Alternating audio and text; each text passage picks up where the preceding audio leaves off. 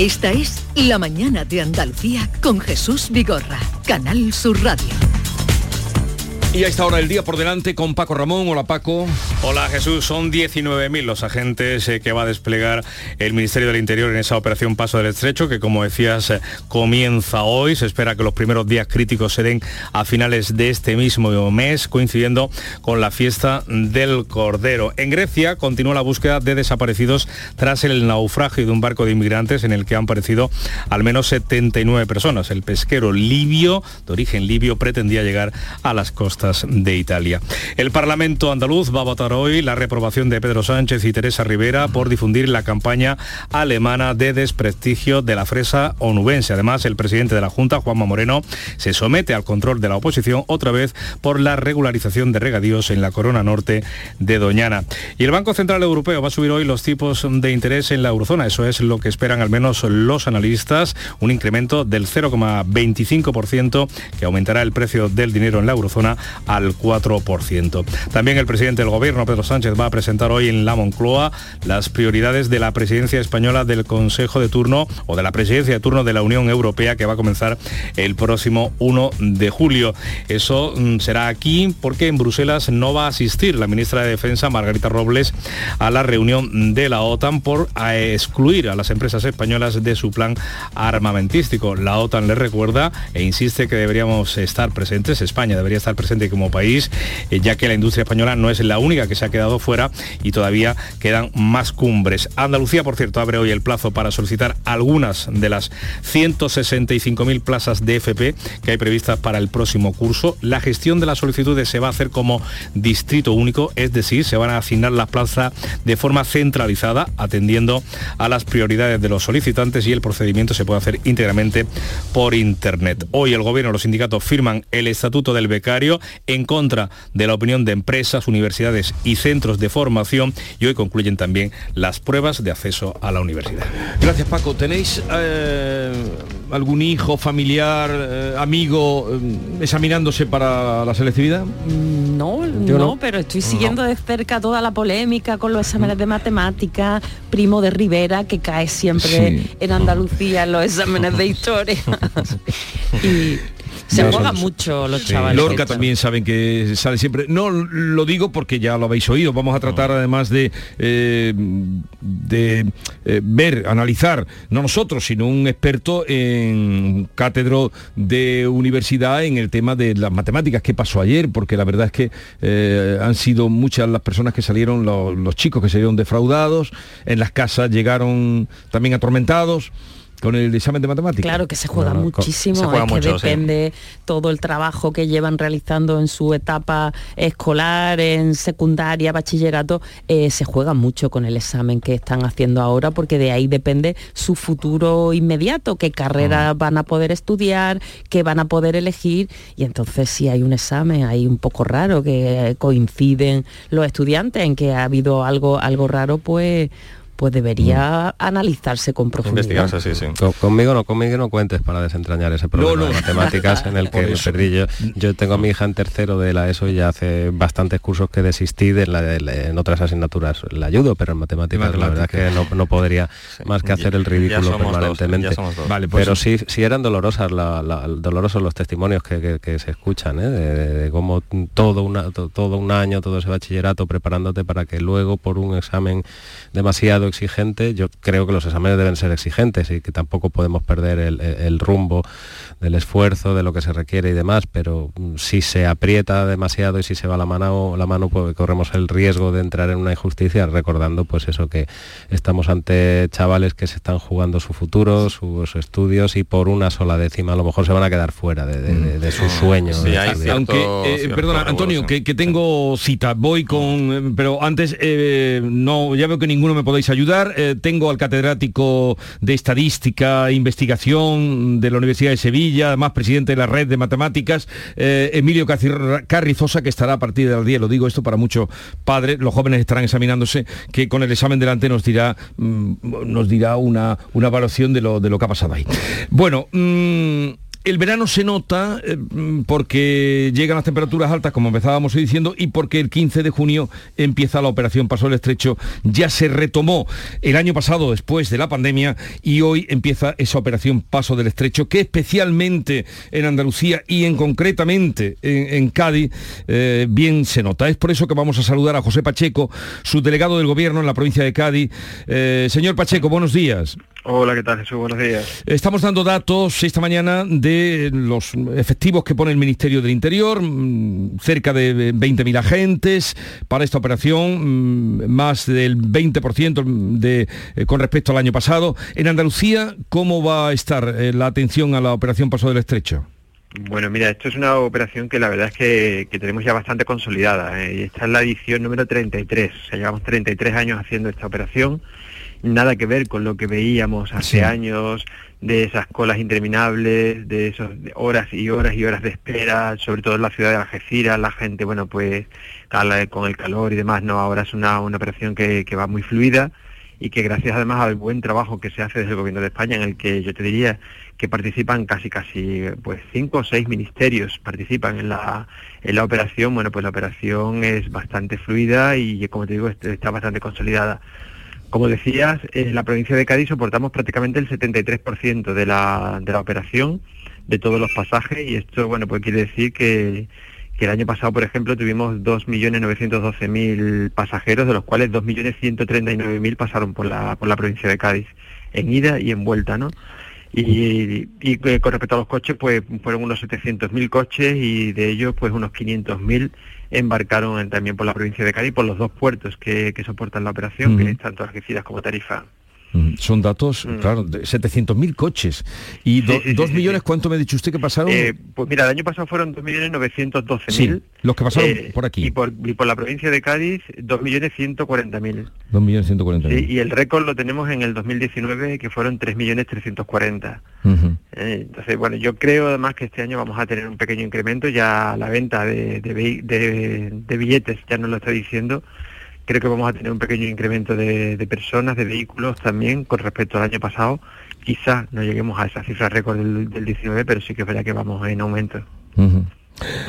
Eh, comienza desde el 15 de junio hasta el 15 de septiembre y, el número de agentes que van a trabajar o van a estar a disposición en, la provincia de Cádiz eh, ¿Cuántos pues La, eh, la, mayoría de los 20.000 que has comentado, pues en total, bueno, pues muchos de ellos ya están destinados en Fiscal y Fronteras, en, los puertos, tanto de Algeciras como de Tarifa, más todos los refuerzos. Los 20.000 son para toda España, pero claro, te puedes hacer una idea, de, los siete puertos españoles que asumen la OPE, si Cádiz, los dos puertos de Cádiz, sobre todo Algeciras además, asumimos el 73%, pues la mayoría de los agentes evidentemente van a estar aquí, pero van a estar también sobre todo controlando el subsector de tráfico, controlando lo que son las carreteras, para que haya áreas de descanso, para que la gente que viene en coche, que son muchas, muchas horas de, carretera, puedan hacer su tiempo de descanso, puedan llegar de manera más, la manera más fresca posible ¿no? a, los puertos y luego puedan embarcar y cruzar la manera más rápida posible. Mm. Y sobre todo el, mayor refuerzo es, en su sector de tráfico. También hay un refuerzo, un refuerzo importante en todo lo que tiene que ver con fronteras, por aquello de, bueno, sabes que estamos en alerta 4 antiterrorista, entonces bueno, el control ¿no? de, de todos los pasajeros que salen de frontera europea y que después vuelven también a entrar en, la comunidad europea, pues tienen, necesitan de ese control de, fronteras y por, por, eso ahí reforzamos también con cuerpos y fuerzas de seguridad del Estado, sobre todo en ese caso, además con Policía Nacional y con el apoyo de Frontex, que todos los años a través de la Operación Minerva vienen también otros agentes de policía de, de otros puntos de Europa sobre todo pues para apoyar en todo lo que sea el tránsito de, personas de, otros países comunitarios.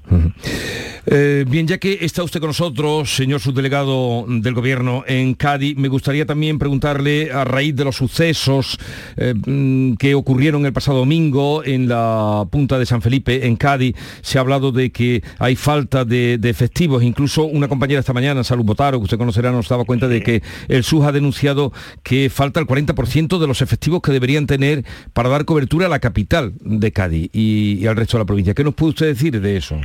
Bueno, eh, vamos a ver, lo primero que puedo decir es que la coordinación entre policías locales y policías nacionales es muy fluida en todos los municipios aquí, concretamente en la provincia de Cádiz y como no podía ser de otra manera también en la propia capital, ¿no? en la ciudad de Cádiz. de tal manera que ellos se coordinan y van cubriendo los puntos más calientes en los que puede haber algún tipo de conflicto y sí que es verdad que en el momento que hay algún conflicto ellos mismos se, se llaman unos a otros y cuando no puede acudir policía local, acude policía nacional.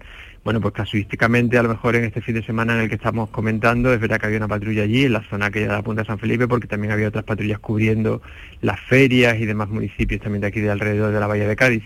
Dicho esto, el plan especial de seguridad no, si no ha hecho otra cosa que ha sido cubrir al 100% los catálogos de, Policía Nacional y de Guardia Civil. O sea, ha habido una apuesta muy, muy clara y muy decidida por parte del Ministerio del Interior con más de 18.000 plazas que se han ofertado en oferta de empleo público de oposiciones para cubrir nuevas plazas de todas esas plazas que estaban vacantes y que poco a poco se irán cubriendo.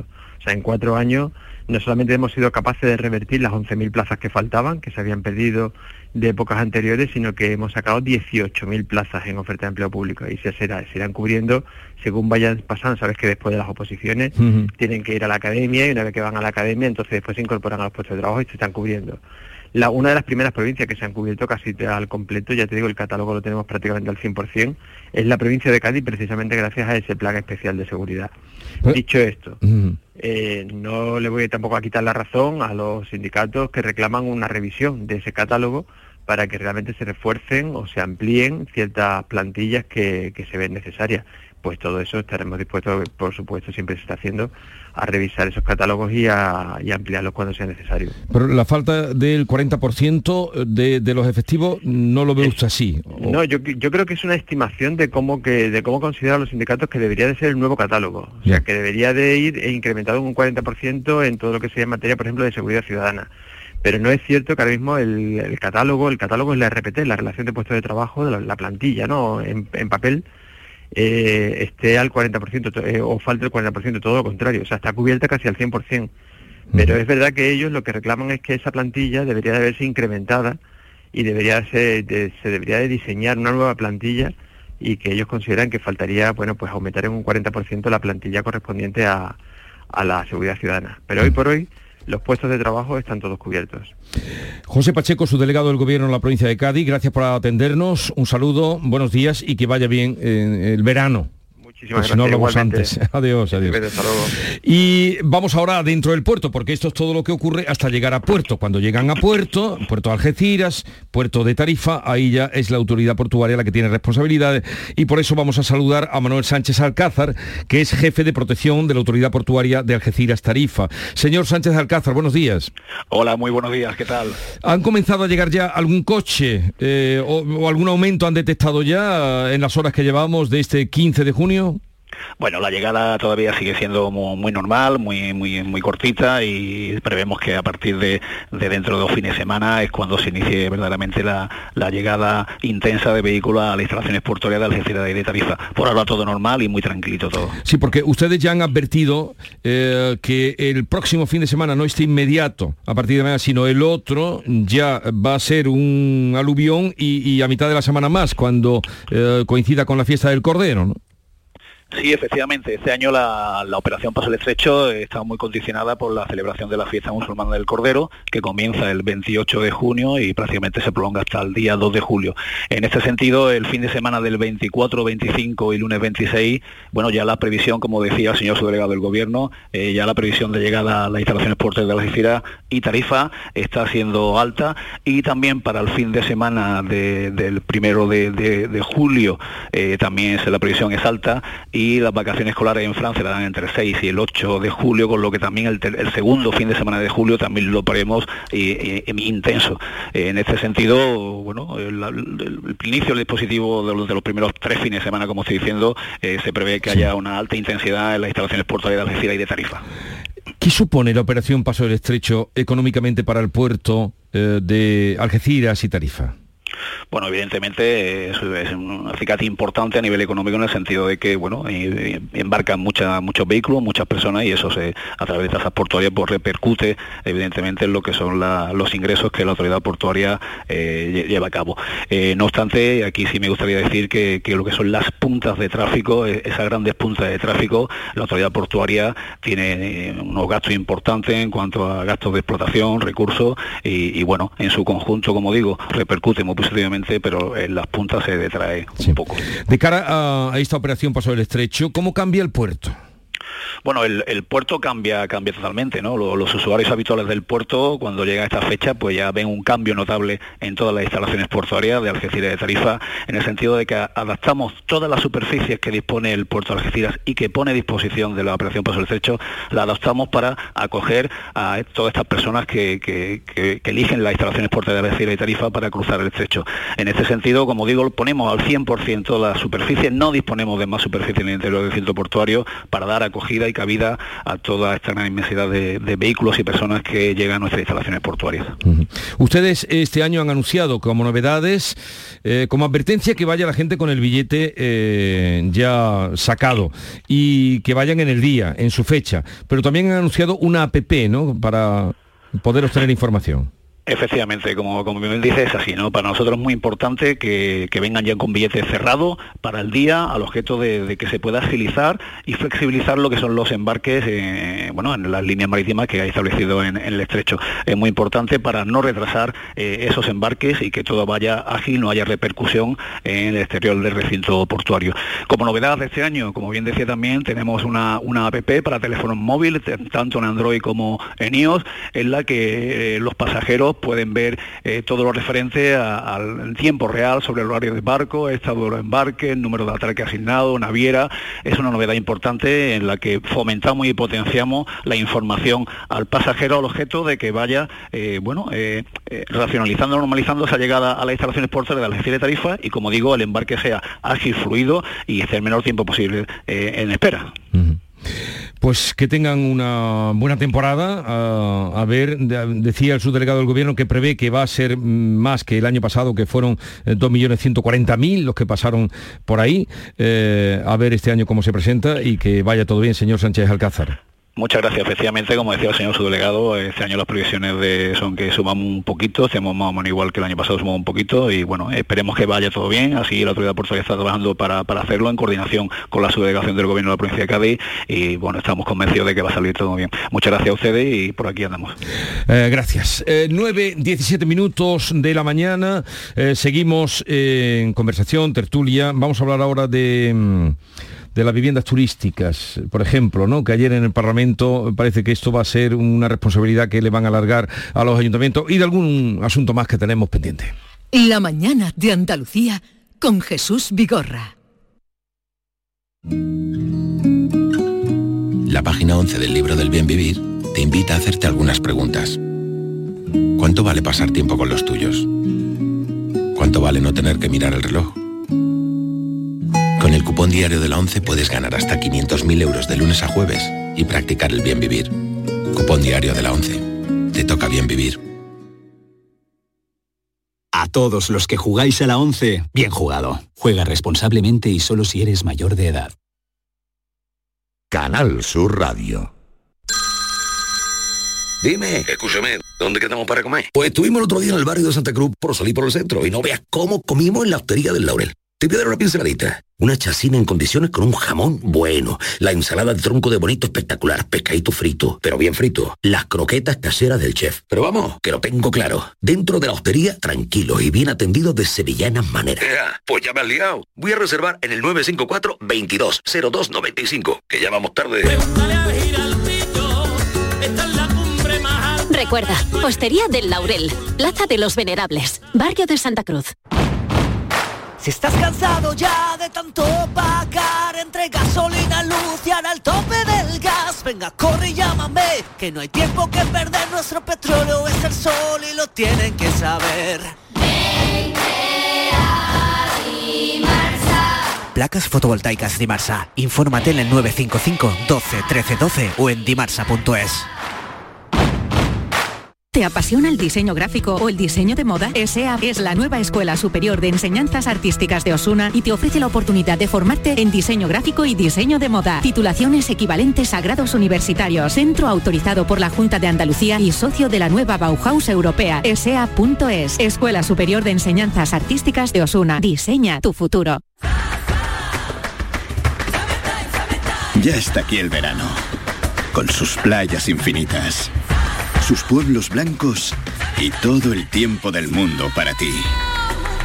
Tiempo para hacer lo que tú quieras o no hacer nada de nada. Es tiempo de verano. Date una alegría. Ven Andalucía. Campaña financiada con fondos FEDER, Junta de Andalucía. El resumen de la jornada con la última hora del deporte, la economía y el análisis lo tienes en el Mirador de Andalucía. De lunes a viernes desde las 7 de la tarde con Natalia Barnés. Más Andalucía, más Canal Sur Radio.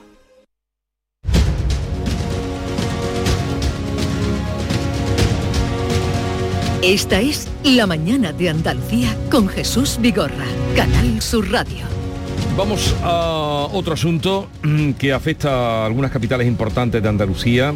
El tema de las viviendas turísticas. Ayer en el Parlamento se presentó un decreto, lo presentó el consejero de Turismo, a la sazón también de Deportes y Cultura, y, hablaba, bueno, por lo que dio a entender, no sé si seguisteis algo de lo que dijo, que la responsabilidad va toda para los ayuntamientos.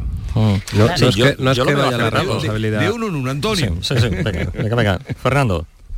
Bien, eh, eh, la responsabilidad es que el nuevo decreto lo que hace es eh, regular el tema de la vivienda turística con, con, dos ejes. Uno, mejorar la calidad y establecer unos parámetros homologables en cuanto a la calidad que deben ofrecer estos servicios, estas casas igualándolo un poquito a lo que pasa con los apartamentos turísticos, porque había una regulación muy eh, exhaustiva con cómo tienen que ser los hoteles, cómo tienen que ser los apartamentos turísticos, pero nada se decía en torno a cómo tiene que ser una, una casa turística, un piso turístico eh, puesto al alquiler por un, por un particular. Entonces, eso va por ahí.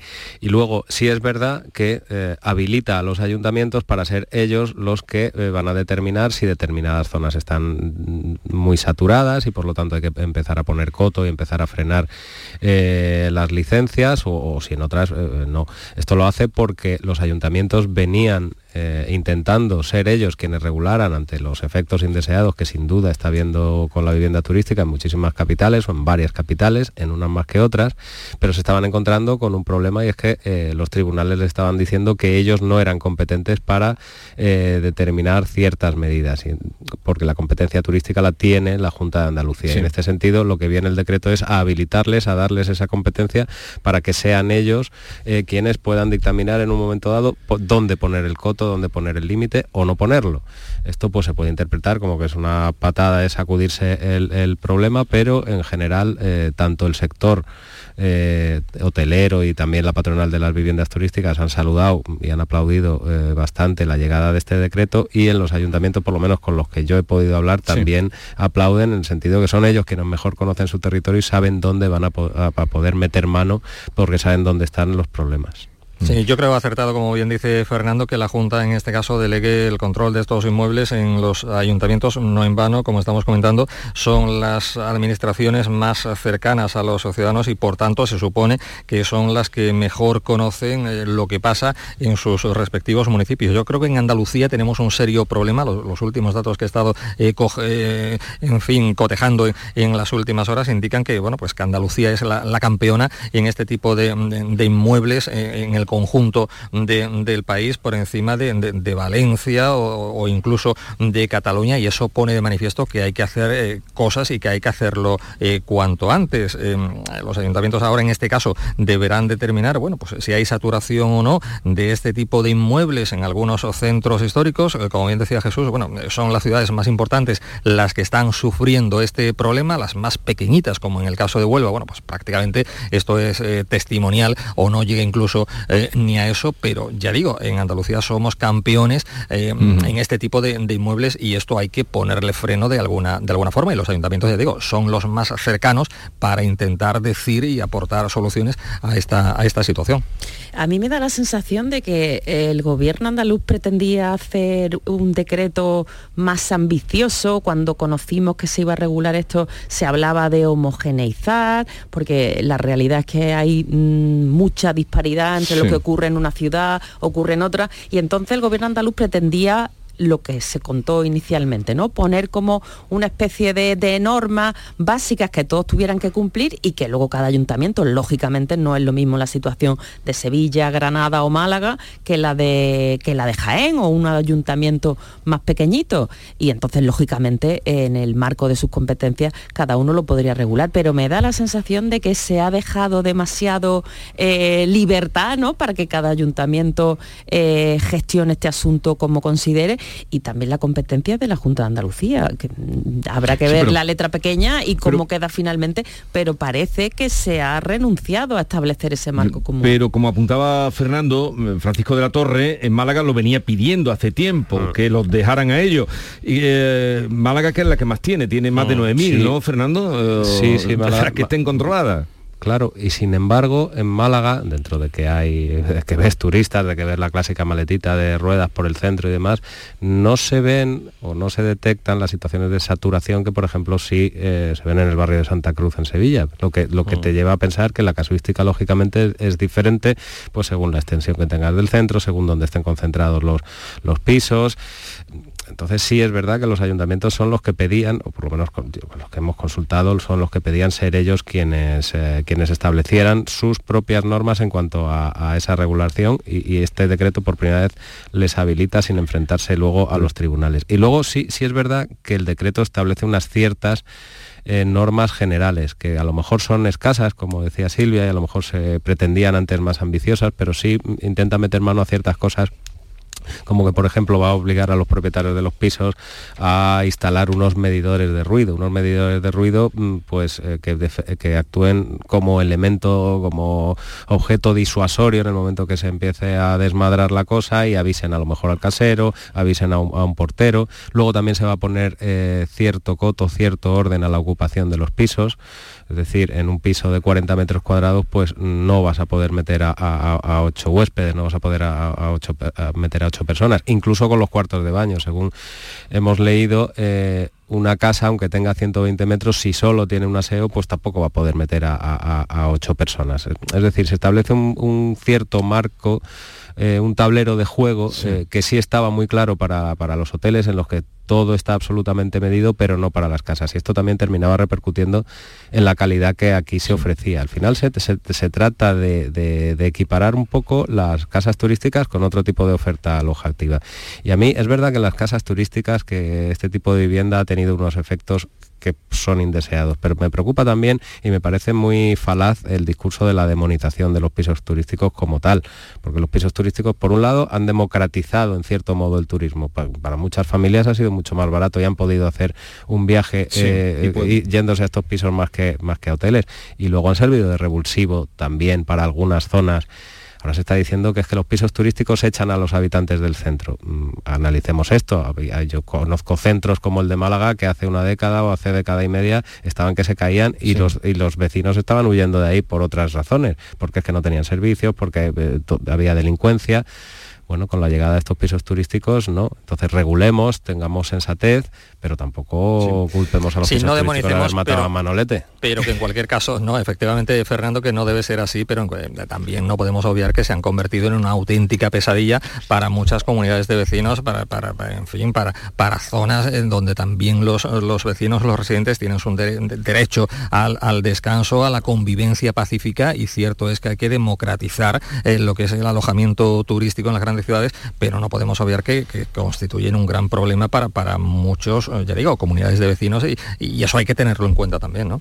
Y ahora con la nueva normativa que está tramitando el gobierno andaluz, a ver qué ocurre en los ayuntamientos de Cádiz y de Sevilla en la anterior legislatura, en la etapa de José María González Kichi y en Sevilla del socialista Antonio Muñoz, esos ayuntamientos restringieron mucho los pisos turísticos y aprobaron una serie de de, directrices para eh, reducir y la Junta de Andalucía recurrió la, normativa que aprobaron esos ayuntamientos y en el caso de Cádiz los tribunales le dieron la razón a, la normativa restrictiva que había aprobado el eh. Ayuntamiento de Cádiz. Entonces a ver de qué manera se casa y por eso que no me cuadra mucho lo, lo que, pasa es que eh, el decreto que ayer yo, mm, hasta donde entiendo, lo presentó ayer el consejero, pero ahora tiene que pasar eso tiene un trámite ahora parlamentario. Estamos en el verano sin, sin ese decreto formalizado, ¿no?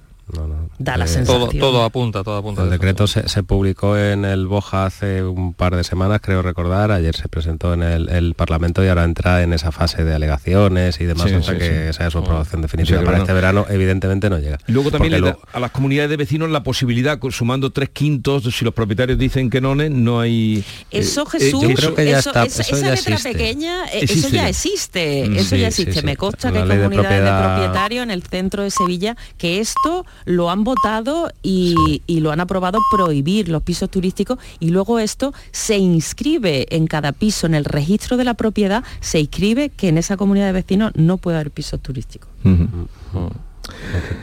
En fin, ya veremos qué, qué, nos da y qué depara. Desde luego regularlo hace falta. Va por delante porque lo de, Málaga, no sé cuántas hay en Sevilla, pero yo tengo entendido que Málaga es la que más tiene. Sí, sí, eh, y unos 90.000, creo, los últimos datos en Andalucía decía que había 90.000. 90.000. Eh, sí, sí, eh, por encima de otras comunidades autónomas, vamos. el último dato es que la vivienda turística en Andalucía ya representa el 67 por 65 o 67% de toda la oferta alojativa. Es decir, cogemos apartamentos, hoteles y demás, y ya la, la vivienda turística se está comiendo al resto. Pero los hoteles siguen abriendo hoteles, ¿eh?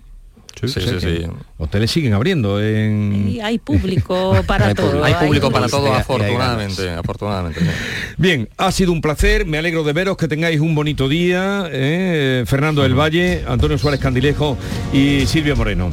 No hemos hablado de Doñana, lo cual puede ser una gran noticia para Doñana, ¿no? no que, ha sido una raya, en el agua. Me parece fantástico. Bueno, no quiero, venga.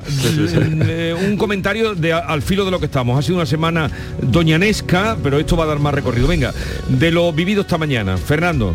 De lo vivido esta semana en de, de, lo vivido esta semana, pues que, yo aplaudía precisamente de que calmemos un poquito el debate sobre Doñana, que dejemos el avispero, como decía el alcalde de Bonares, dejemos de darle patadas y de incendiarlo y dejemos que sean los científicos, los técnicos y que los políticos hablen entre ellos de verdad en vez de azuzarse con, con Doñana. Lo que sé, que no va a pasar de aquí el 23 de julio, pero ojalá que... Pero, pero bueno, algo, algo es algo, Fernando, algo es algo que, que ya se... Pero lo que dijo ayer... El... Lo han pedido en el Parlamento, casi la, todo el mundo. Todo el mundo está de acuerdo en el diagnóstico, hay una injusticia, esto se tiene que arreglar consenso, pero... Mm, pero nadie mira a los agricultores y, y además lo que se decía ayer que bueno, se dejaba abierta la puerta a las enmiendas, bienvenido sea, ojalá y esto sirva para buscar una solución, pero claro, todo el mundo está a favor de la protección de Doñana, pero yo aquí lo he dicho en alguna que otra ocasión, nadie piensa en los agricultores y en buscar una solución a ese problema que, llega, que lleva ahí desde 2014. Me parece también que la reprobación al presidente del gobierno y a la vicepresidenta viene bien, no va a servir absolutamente para, nada, para, nada. pero, pero bueno, que un, presidente con, con los regantes o con los científicos? Yo estoy con la cordura, con el equilibrio que se nos antoja complicado, complicadísimo, pero entiendo que no imposible. Evidentemente, Doñana hay que protegerla por encima de todo, eh, pero y a los agricultores quien los protege, también habrá que buscar una solución. Eh, en fin, que ya digo, un equilibrio eh, y, que, acerquen posturas de los que están a favor de Doñana, los que están a favor de los agricultores. yo creo que eso sería lo deseable, pero aquí estamos lanzándonos espullas, dardos y tal, y nadie alcanza un, un, un entendimiento, un entente cordial para, para intentar hallar una solución. ¿no? Los, ecologistas, los ecologistas de la zona, Juan Romero, un veterano un clásico, ecologista clásico que conoce perfectamente la singularidad de Doñana, conoce a los agricultores eh, que, con nombre y con apellido casi.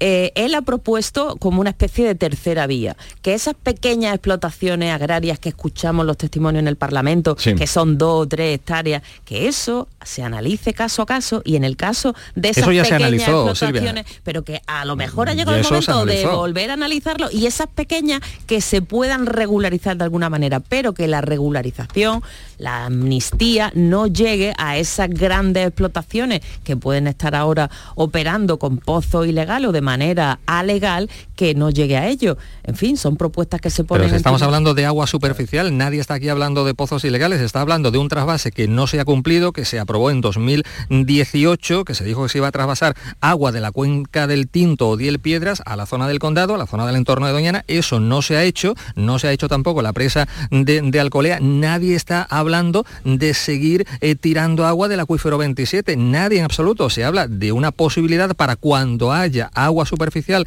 en la zona de la Corona Norte, entonces estos eh, agricultores puedan hacer uso de sus tierras y tal. No se está hablando de otra cosa, no se está hablando de ampliar regadíos, como se está diciendo, de ilegal o legalizar pozos ilegales en absoluto. Se está hablando de un problema que hay 800 hectáreas ahí en, el limbo desde el año 2014. Y, en fin. Antonio la alarma social Lo que pasa es que todo lo que tenga que ver con Doñana, el nombre Doñana ya eso evidentemente va a paralizar cualquier cuestión. Eh, Silvia y luego Fernando. Eh, Miguel Delibe en su intervención lo resumió, eh, yo creo que muy atinadamente. dijo Delibes, que es el presidente del Consejo de Participación de Doñana, la, la, propuesta de ley que se está tramitando declara algo tan chocante como declarar regable algo que no tiene agua. Entonces, por eso es para cuando haya agua. Cuando haya agua. Pues lo que dice Silvio es que cuando haya agua, entonces hacer eso. Pero es que si nos leemos la proposición que se ha aprobado, dice que se podrá regar la zona que está pendiente, esas 800 hectáreas, que no son 2.000 ni 3.000 como se está diciendo, son 800, esas hectáreas podrán tener agua superficial cuando se produzca ese trasvase que el gobierno central tiene la última palabra y que lo tiene ahí paralizado, como tiene paralizada la presa de Alcolea y como tiene paralizado también el, el desdoble del túnel de San Silvestre. Mira, es que la agricultura, el fruto rojo crea 160.000 mm. puestos de trabajo. Que, mira que yo decía que era bueno que no hubiéramos hablado de Doñana, ¿eh? por hablar. no, no, sí me parece bien. metiendo la pata. no, yo sí creo que sí hay que arreglar una injusticia, la injusticia que se cometió en 2014 con un plan eh, que el otro día en el Parlamento quedó patente por quien, quien lo hizo, que, se había hecho mal por falta de recursos, pues ese tema hay que arreglarlo. Pero también entiendo que dada la alarma social que ha, generado esta, esta proposición no de ley, e, evidentemente y sobre todo teniendo en cuenta los criterios de, los científicos, los criterios técnicos que son los que tienen que, que importarnos, pues algo habrá que hacer. Y ahí eh, aplaudo que el presidente de la Junta de Andalucía haya sido el primero que diga que está dispuesto a modificar la norma. La norma es una norma que ha entrado eh, eh, en su fase de trámite como tal y como cualquiera de ellas pues puede ser modificada. Pues habrá que verlo. Lo que no puede ser es que simplemente por eh, introducir una norma a, fase de trámite, a fase de, delegaciones y demás, pues se haya originado la batalla política sin ningún miramiento y solo llena de demagogia que se ha establecido. Lo que ocurre es que como esto no se va a arreglar antes de las elecciones, en esta campaña y, vamos a tener después mucho me temo que tampoco. Pero por cierto, me gustó mucho, no sé si algún otro periódico lo ha sacado y tal, pero lo que sacabais vosotros allá en el mundo, le estoy hablando a Silvia en la contraportada, diciendo que esa investigación, bueno, sí, investigación, eh, pregunta de quién era Compact y eran un poco la, quienes han originado la campaña contra los frutos rojos en Alemania, mm, pues eran unos de medio pelo, una organización que además estaba eh, perseguida porque defraudaba o sea que, que, además, que además la campaña no ha tenido el más mínimo impacto. espérate un poquito, que le estoy hablando a Silvia. Silvia. que aquí nos llega algo de Alemania, ecologistas alemanes, y todo nos suena como que que, está muy atinado lo que ellos están haciendo. Y, en el caso este, pues se ha visto que no. Y, y, lo chocante en este asunto, pues en fin, que ellos pueden iniciar la campaña que consideren oportuno, pero que un presidente del gobierno, de, una campaña que perjudica a tu propio país, tú hagas de, eco amplificador de eso, el punto en, el que esto es de una gravedad. Lo que dijo ayer el, el ministro de Agricultura era lo que tenía que haber dicho cuando salió eso. Claro, pero esto lo ha dicho mucho tiempo. Eh, eh, porque el ministro de Cultura vino de esto no ha tenido ninguna importancia, estos de compas pues están sacando cada día, porque no son una entidad seria, eh, nadie los tiene mucho en cuenta, suman seguidores que son los que le han dado, por lo que leí con vosotros. Pues ah. eso es lo que dijo ayer el ministro, lo que tenía que haber dicho cuando salió. Al principio, claro, una campaña que además afortunadamente no ha tenido el menor impacto económico porque se ha pues hecho cuando ya la fresa está, concluyó la campaña hace algunas semanas y pero que no ha servido de nada. Y el ministro Luis Planas, efectivamente, lo que dijo ahora lo debería de haber dicho hace ya mucho tiempo, porque nadie, nadie, eh, eh, lo que ha hecho Pedro Sánchez y su vicepresidenta Teresa Rivera de eh, retuitear las informaciones de esta campaña, eso no lo habría hecho un presidente meridianamente, medianamente serio. Yo no veo a Felipe González o a José María Aznar o incluso a Zapatero tuiteando y dándole bola a una campaña como esta. En fin, el nivelito me pregunto, si, me pregunto si si verdaderamente no ha tenido ningún efecto esta campaña, porque ahora eh, sale eh, el ministro Planas con una campaña en Nadie entiende,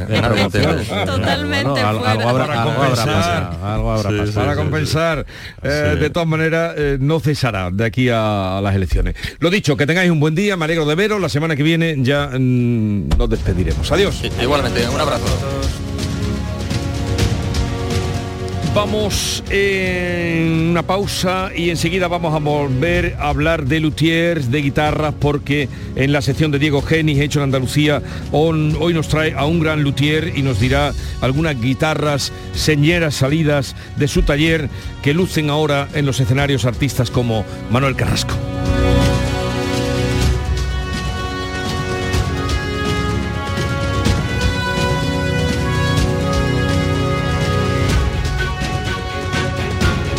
Esta es La Mañana de Andalucía con Jesús Vigorra, Canal Sur Radio.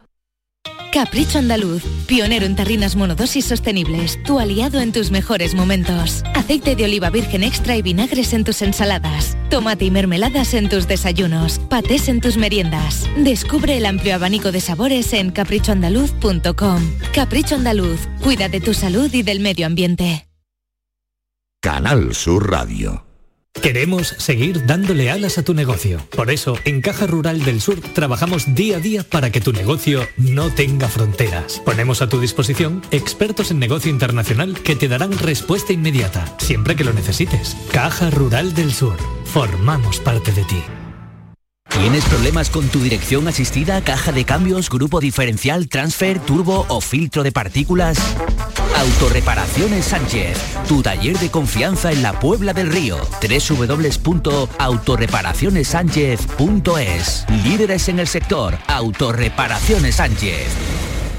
En Logística Castillo disponemos de terreno para estocaje de contenedores y maquinaria portacontenedores para la manipulación y reparación de los mismos. Instalaciones con almacenaje en ambiente, refrigerado y congelado. Todos los servicios de transporte multimodal y gestión logística integral al cliente adaptado a sus necesidades. Logística Castillo, tu gestor estratégico en Sevilla para todo el sur peninsular.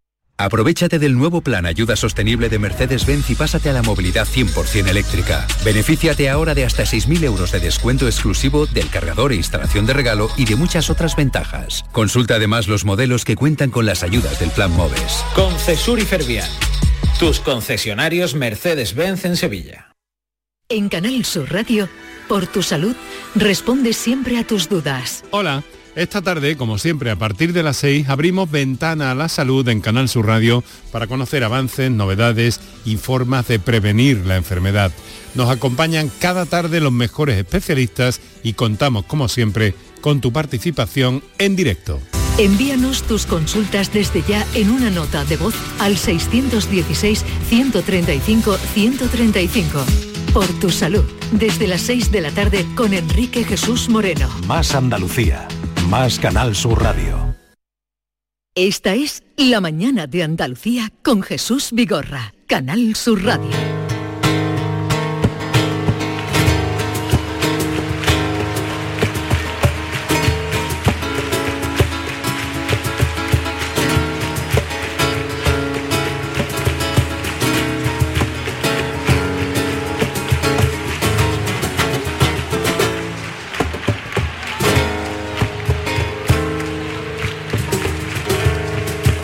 No, no, eh, no, quiero que cante, no quiero que cante. Eh, ya me has estropeado el paso doble. Eh, ya me has estropeado el paso doble. Dicho con cariño, Javier. Bien traído este documento que es de un concierto reciente, un mm, grandioso concierto. Y yo iba a preguntar si alguien conocía ese toque. Pero ya han oído la voz y ya está estropeado. Pero esto, este fragmento que estamos escuchando es un fragmento flamenco del concierto de Manuel Carrasco. De Manuel Carrasco. En Sevilla. Sacó la guitarra. Sacó la guitarra, su guitarra. A ver, a, ver, cómo canta, a ver cómo canta, a ver cómo le da. Un amigo a mí me dijo que una mujer quiere verte y quiere bailar contigo. Ponte tus mejores ganas, no lo pienses, date prisa que esa mujer no es cualquiera, que esa mujer no es cualquiera, por nombre tiene Sevilla. Y ya he entregado el auditorio. Ahora esto se lo cambia cuando vaya Huelva, Huelva y cuando vaya... Como los pregones, igual. bueno, hará otra rima distinta. Eh, sí, que cuando vaya Jerez, que la tierra de la bulería, nos va a hacer un cantecito. El caso es que Diego Geni, buenos días. Muy buenos días. Hola, Diego. Jesús Maite, Maite que bien te sienta el verde. Muchas gracias, tú estás muy guapo también. Muchas gracias. ¿Te vas a ir de vacaciones pronto? Eh, no, todavía me queda un poco. A mí no. Sabes que es que yo no soy de vacaciones en verano. A mí me queda un día. Que vacaciones, en verano, vacaciones en verano es una cosa ordinaria. Ordinaria, yo soy muy ordinaria. Yo soy, prefiero el otoño. a ver, eh, no sabía que hacía estas cosas Manuel Carrasco, que cantaba una cosita. Sí, pero lleva ya tiempo haciéndolo. Esos guiños al flamenco lo, son más habituales en, Igual que los hace también y le funcionan muy bien. Bueno, él viene más del flamenco, ¿no? El barrio. El celu, él siempre hace su su cuartito de hora o, 20 minutos y, lo apaña muy bien. Él empezó siendo guitarrista flamenco, Maite, en el barrio. Claro, lo sé, lo sé. Se fue de su casa con la guitarra bajo el brazo, se paró en Córdoba porque no tenía para más billetes. ¿En tu casa? En Córdoba, en Córdoba. En el tronco, en el mesón el tronco, no, en el mesón de la luna, en el tronco es donde empezó el pele. En el mesón de la luna se paró, no tenía más y se fue allí y lo dejaban tocar por la noche. En fin, no voy a contar historias de nuestros nuestros artistas. ¿Por qué da todo esto, Diego? ¿Qué es por lo que vamos? Bueno, pues este, estos acordes se deben a, a, que la sección de hoy le vamos a poner música, bastante música, como la que está sonando. Los acordes que salen de la guitarra, de esta que estamos escuchando, son de la guitarra que elabora Antonio Álvarez Bernal, un sevillano que lleva muchos años dedicados al oficio de luthier. Me encanta la palabra, luthier. Esta artesanía le ha permitido que de sus manos salgan guitarras para los cinco continentes y para artistas de la talla de Alejandro Sanz o Manuel Carrasco, que estábamos escuchando. Un cliente muy especial que conoce desde sus inicios musicales. Para hablarnos de todo ello tenemos hoy a Antonio. Antonio, buenos días. Hola, buenos días Jesús. Hola, eh, Diego, Jesús, Maite, estamos contigo. Buenos días. Buenos días. Buenos días, encantado. A ver, cuéntanos, ¿estuviste en el concierto de Manuel Carrasco? Sí, no me pierdo uno, siempre. Cada vez que, que viene por Sevilla siempre tengo la fortuna de estar con él y con todo su equipo y estar siempre acompañándolos. Eh, Antonio, tengo entendido que eh, estudiaste en el conservatorio y luego fuiste jardinero. Eh, mm, entre una cosa y otra, porque además esos años de jardinero te ayudaron después a saber mucho de botánica para luego construir las guitarras, ¿no? Sí, efectivamente. Eh, fui en mi, en mi, juventud, estuve de músico en la banda municipal de mi pueblo. Yo soy originalmente de Camas, sí. un pueblecito de Sevilla. Hombre, y... buenos artistas han salido allí. Exacto, bastante buenos toreros, futbolistas, etcétera, y guitarreros. y eh, estuve en la banda de música y estudié, tuve que estudiar eh, solfeo y música en, en los conservatorios elementales y superiores en Sevilla, capital. Y luego tuve la suerte también de trabajar de, jardinero, mi padre era jardinero y en los Reales del Cáceres y, tuve la suerte de trabajar eh, también allí y, estudiar la botánica, eh, especializarme en botánica. Qué privilegio, ¿no? Jardinero en, los Reales Alcázares. ¿Y cómo acabas de luthier? Pues mira, eh, aficionado a la música, aficionado a, la, botánica, a, las plantas, eh, conocía bastantes eh, instrumentos, o sea, pasaron por mis manos bastantes bastante instrumentos que no estaban en buen, en buen estado y me puse a repararlo en, un taller que yo tenía pequeñito. Eh, luego aprendí a la lutería con, con, diferentes maestros que he tenido a lo largo de, de mi vida, en diferentes facetas. Empecé en el año 98 en Sevilla y, bueno, y seguir creciendo con el tiempo, poco a poco, hasta llegar a, estos días, que son 25 años desde, desde que abrimos la, primera tienda en Sevilla. La tienda, por cierto, está en la calle Zaragoza, ¿no? Exacto, en la calle Zaragoza número 4 tenemos la tienda. Exacto, en pleno centro y el taller lo tenemos en Hernando del Purgar. Ahí tenemos todo el taller eh, dividido en, diferentes zonas y hacemos toda la construcción allí. Y en la calle Zaragoza hacemos parte de la construcción eh, y, sobre todo la venta. Eh, ¿qué, maduras, ¿Qué maderas se suelen emplear a la hora de, construir una guitarra? Mira, son diversas, son diversas. Eh, por ejemplo, para, el flamenco siempre utilizamos ciprés, que en los aros y el fondo, que le da un sonido característico, un sonido muy, muy agudo. Y luego en la tapa armónica, casi siempre la guitarra de ciprés, la guitarra flamenca, se, le acompaña una tapa, la tapa armónica que se llama eh, pinoabeto alemán o centroeuropeo. Ese, eh, la combinación de las dos maderas hace que el sonido sea agudo, que sea un sonido muy flamenco, que se utiliza para acompañar al cante, al baile pero también se puede utilizar otro tipo de guitarras, como por ejemplo, otro tipo de maderas, perdón, para la construcción de guitarras flamencas, como por ejemplo son el palo santo de India, que también lo podemos acompañar con abeto o con cedro, dependiendo del sonido que queramos en cada guitarra, porque la madera de la tapa siempre le va a dar todo lo que es la, armonía en el instrumento, es lo, fundamental. O sea, la madera de la tapa, esa, la, pieza sería la pieza fundamental. Exacto, esa sería la pieza fundamental junto con el sistema armónico que le tengamos que hacer a cada guitarrista o a cada, o cada eh, mm, digamos, músico que necesite en cada, en cada momento. Y los músicos son muy exigentes, bueno, primero para exigir tienes que, saber, ¿no? Mm, claro. Porque tú dices, vas a un luthier y, por ejemplo, Manuel Carrasco, del que estamos hablando, él te da indicaciones, te, dice que prefiere el tamaño, no sé. Em, gente como Manuel Carrasco, como Alejandro Sanz, que también le, han, le has construido guitarras. Sí, los músicos son muy exigentes, ya que ellos piden lo que necesitan armónicamente hablando. Ya estamos entrando en el tema de la música, que ahí me sirvió mis estudios de conservatorio para entender un poquito lo que ellos necesitan, los tonos. Y ahí ya nosotros, yo personalmente, junto con mi equipo, trabajamos eh, ese tipo de armonías que nos piden cada uno. Por ejemplo, Manuel, esta es ya la quinta guitarra, creo recordar que la hacemos, con esta última que le hizo para Sevilla. Y aquí me pidió una cosa muy especial, y sobre todo también las terminaciones, porque se le hizo unos colores muy especiales con el logotipo. fue una guitarra muy que yo le tengo muchísimo cariño, muchísimo, como todas las que le he hecho, pero esta es lo que pasa que con el tema de la terminación la hemos terminado en, seis meses. Sí, ¿qué tiempo más o menos empleas en, la guitarra, en ¿Y qué, ¿Y qué te pidió? ¿Qué te pidió Manuel? Costumizada. Manuel Sí, exacto, costumizada interior y exterior. Interior. Tuneada, tuneada. Exacto, que fuese un sonido más redondo y más grande y por fuera unos colores acorde con el nuevo disco que es el negro de la guitarra entera y, el logotipo que es corazón flecha ahí en, relieve en la tapa en la tapa armónica.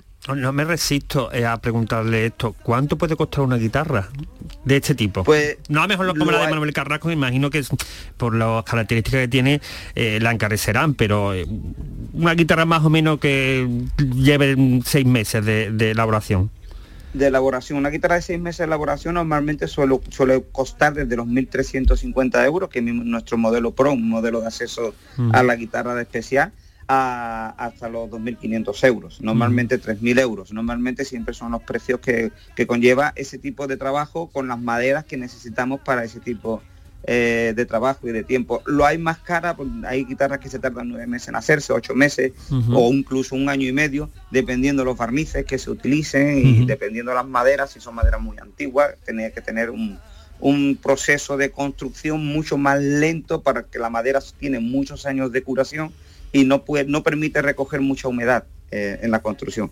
Nosotros en la construcción siempre utilizamos una cola que obviamente tiene agua y eh, la madera está tantos años eh, secada de forma natural, absorbe muchísimo el agua muy rápidamente y se queda sin sonido una vez que, que la absorbe. Por eso necesitamos encolar una parte, trabajar una parte y dejarla secar durante muchos días hasta que la humedad vaya desapareciendo poco a poco de la madera. No me parece caro, ¿no? A mí no me parece, lo estaba comentando, no me parece caro para las horas que tiene el trabajo. El, trabajo es que cuando lo describen a mí me parece tan como cualquier trabajo de artesanía. Un trabajo que echas con las manos, tiene tanto tiempo, no me parece caro. Esa, eh, claro, el, tiempo y luego la belleza que tiene la guitarra y la perfección. La perfección para que, tenga ese sonido, porque eh. Cada eh, pieza que estás utilizando y que estás uniendo tiene que después producir un sonido.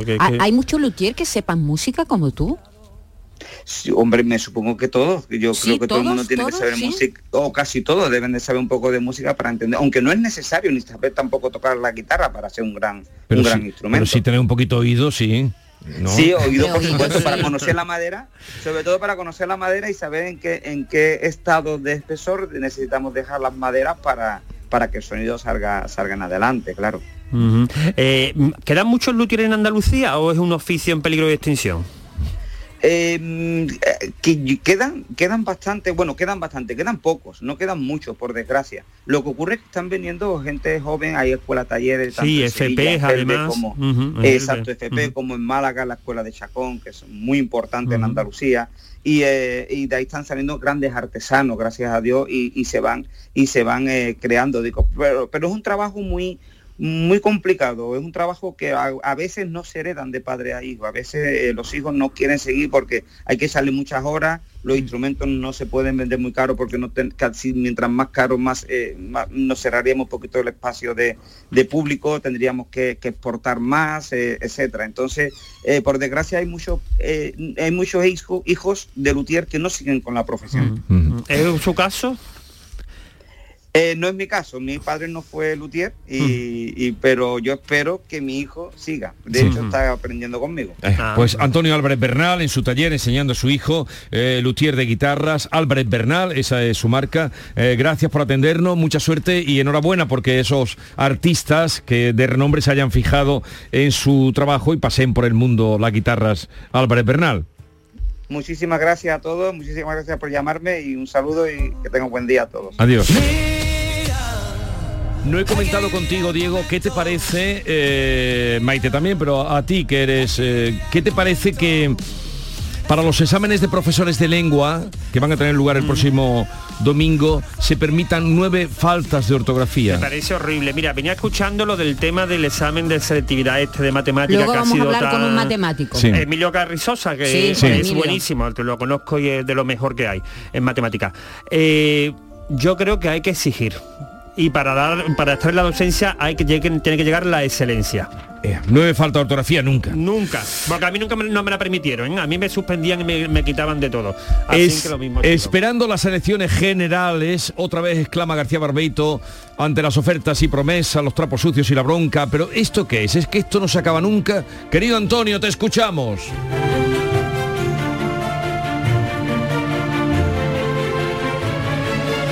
Muy buenos días, querido Jesús Vigorra. Perversos del otra vez.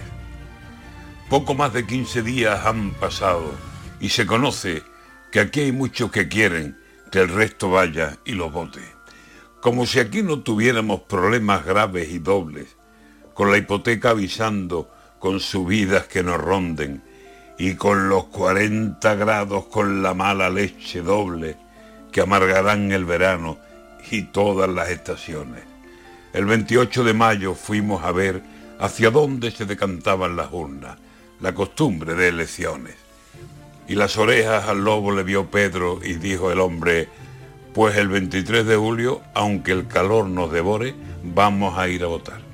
Ni el infierno le responde. Ya están unos y otros a ver qué cara nos ponen para que demos el voto a las más firmes razones. Pero es que mientras ensayan mítines, ahora sin voces, siguen ahí negociando, monta tanto, tanto monten, cediendo por no perder y buscando mil razones para que parezca todo balsa de aceite y se rompen por detrás honras y siglas y animan a que negocien. Dame dos, llévate una, toma diez y dame once. Y ahora júntate conmigo y así nadie nos conoce. Y no veo por parte alguna programas, solo veo poses. Como en día despejado, nadie aquí el paraguas coge, pero se ha puesto a llover y a uno que lo lleva, el pobre, le quieren arrebatar para que nadie se moje. Poco más de 15 días han pasado y las razones para abrigar esperanza de una España en paz y en orden no sé si será posible, con la lengua que recorre, descalificando allí y aquí soltando mandobles. A ver si ya pasa Julio y disfruta el que le toque periodo sin tantos mítines y cielo de vacaciones. Que no me fío de Julio. Son muy malas las calores.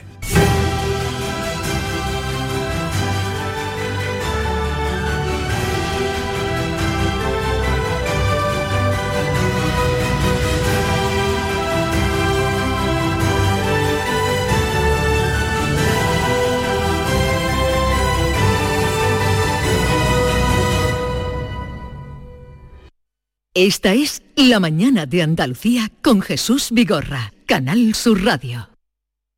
Canal Sur Radio. Dime, escúchame, ¿dónde quedamos para comer? Pues estuvimos el otro día en el barrio de Santa Cruz por salir por el centro y no veas cómo comimos en la hostería del Laurel. Te voy a dar una pinceladita. Una chacina en condiciones con un jamón bueno. La ensalada de tronco de bonito espectacular. Pescadito frito, pero bien frito. Las croquetas caseras del chef. Pero vamos, que lo tengo claro. Dentro de la hostería, tranquilo y bien atendido de sevillanas maneras. pues ya me has liado. Voy a reservar en el 954 220295 que ya vamos tarde. Recuerda, Postería del Laurel, Plaza de los Venerables, Barrio de Santa Cruz. Una plaza, mil emociones, icónica Sevilla Fest. Auténticos iconos de la música como Laura Pausini, Kraftwerk, Los Chichos, Bizarrap, LP, Scorpions, Ennio Morricone, Nile Roger Sanchik o Alejandro Fernández te esperan en la Plaza de España de Sevilla. Del 15 de junio al 22 de julio tienes la oportunidad de sentir mil músicas en un lugar único. Más información y entradas en icónicafest.com. Van a dar las 10 de la mañana y Automóviles Berrocar abre sus puertas, deseándoles que tengan un feliz día. Automóviles Berrocar, tu confianza, nuestro motor.